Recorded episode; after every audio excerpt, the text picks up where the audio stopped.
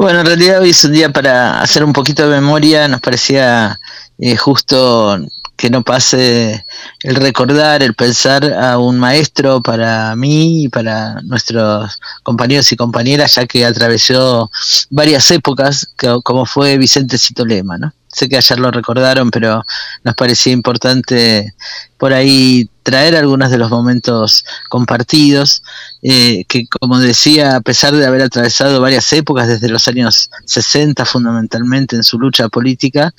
creo que en todas esas épocas salió ileso en lo fundamental, que es en el compromiso revolucionario y en la ética militante.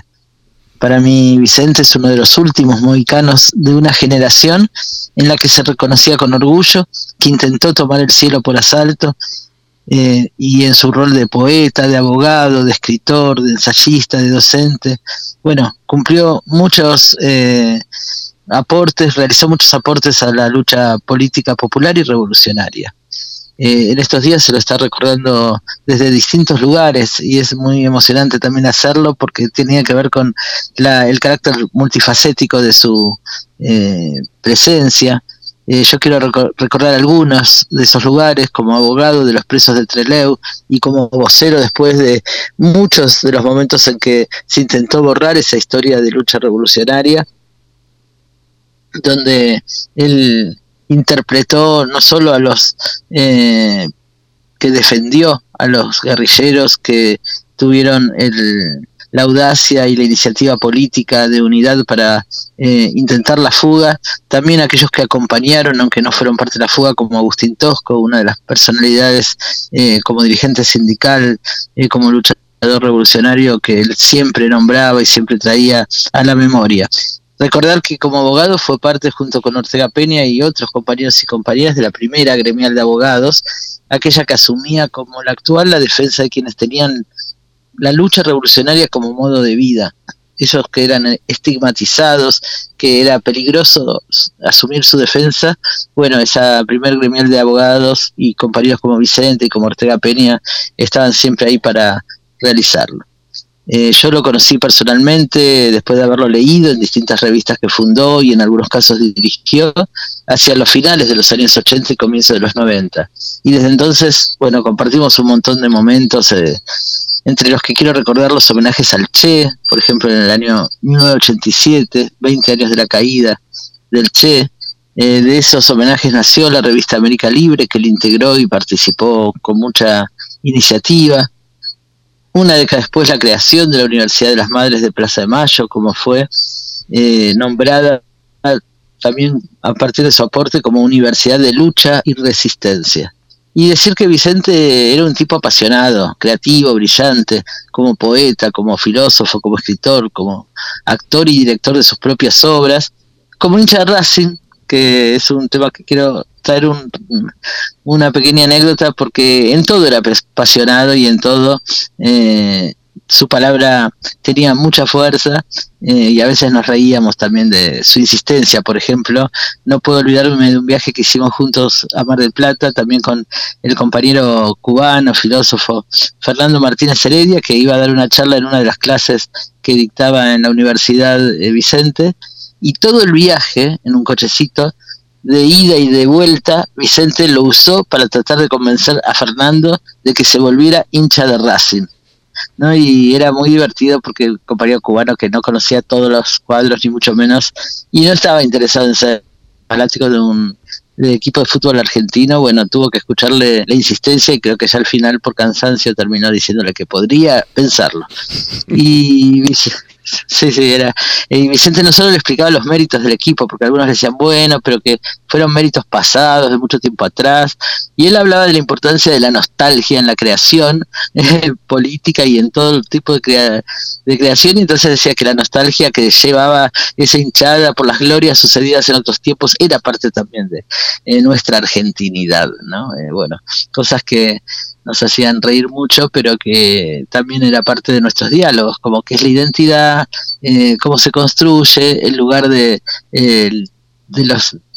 del triunfo y de, de, los éxitos y también de las derrotas en eh, las formas de creación humanas. Y en particular con Vicente discutimos mucho los paradigmas pedagógicos. Él estaba convencido del papel del arte en los procesos de salud eh, y también construía y aportaba una pedagogía crítica desde la mirada de Enrique Pichón Rivier, que con quien compartió profundamente, al igual que con Alfredo Moffat, las posibilidades y los aportes de la psicología social. En el tema de eh, el papel del arte en la sanación, eh, quiero recordar que en los eh,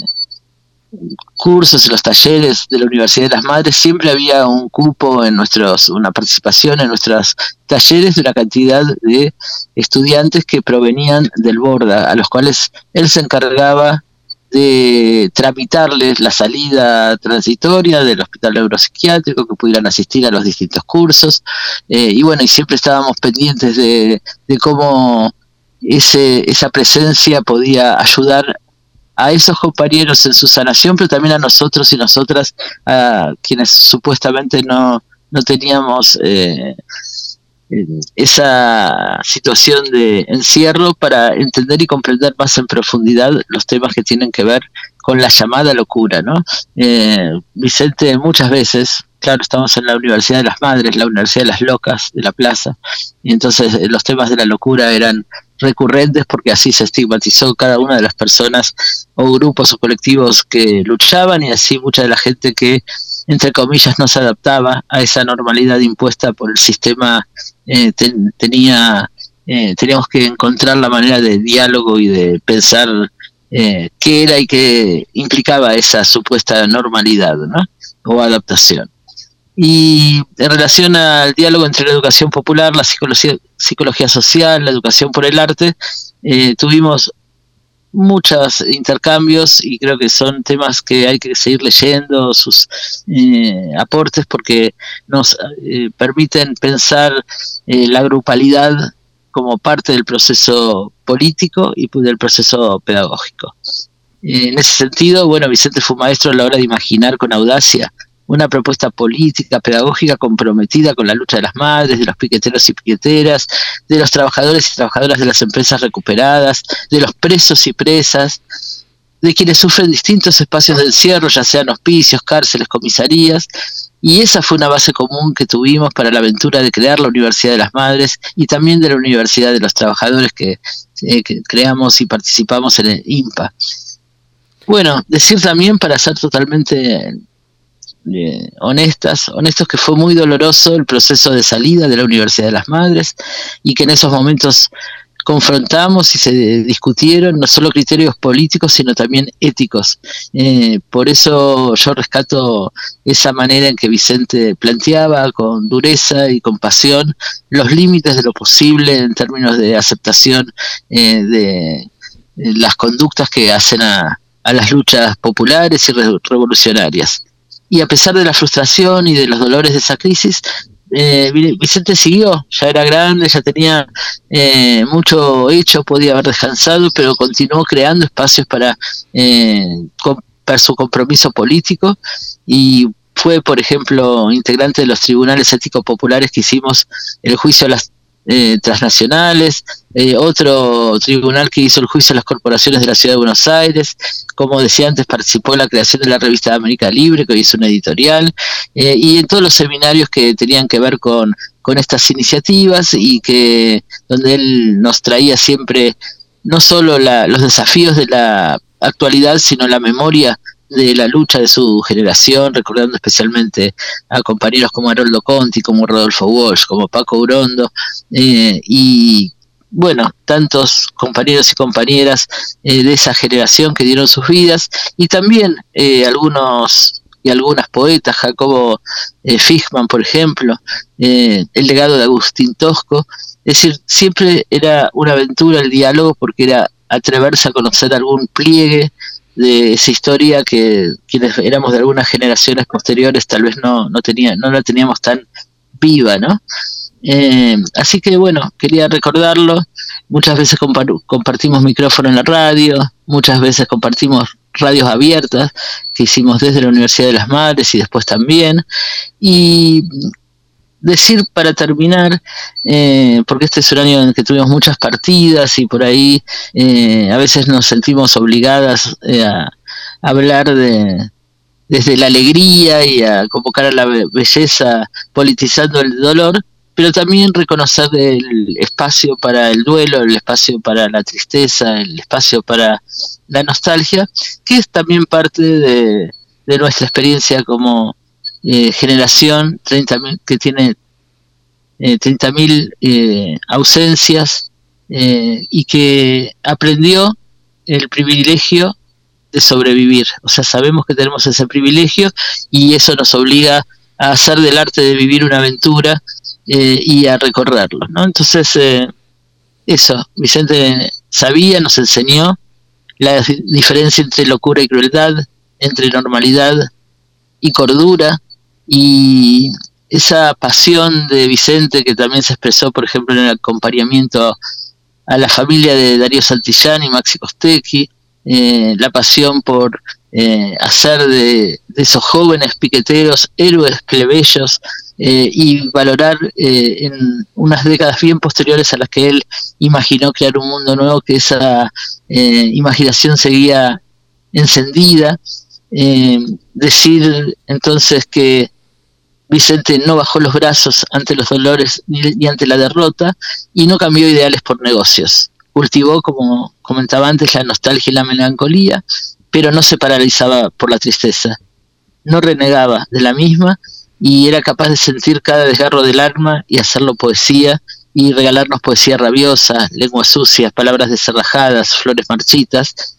y revoluciones inconclusas. Así que para mí recordar a Vicente finalmente es decir que es el compromiso de no olvidar, de no perdonar, de no reconciliarnos y de hacerlo al mismo tiempo con belleza, sabiendo que nos vamos a encontrar en cada momento en que la pasión se encienda y que los olvidados y olvidadas regresen en las luchas del pueblo. Ese era un poco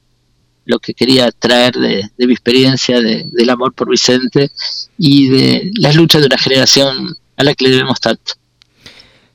Te agradecemos muchísimo esta, este recuerdo de, de, Vicente. Queda demostrado en todo lo que, lo que contabas, ¿no? Y en quienes pudimos conocerlo, que Vicente fue eh, un gran militante contra el, posibilismo, el conformismo, y eso, eh, como decías, ¿no? Él había hecho tanto, ya no podía descansar, decir, bueno, ya hice lo que, lo que pude y lo que no pude ya está, estoy grande, y demostró hasta los últimos días que eh, siempre se podía más, siempre había que seguir luchando por los sueños,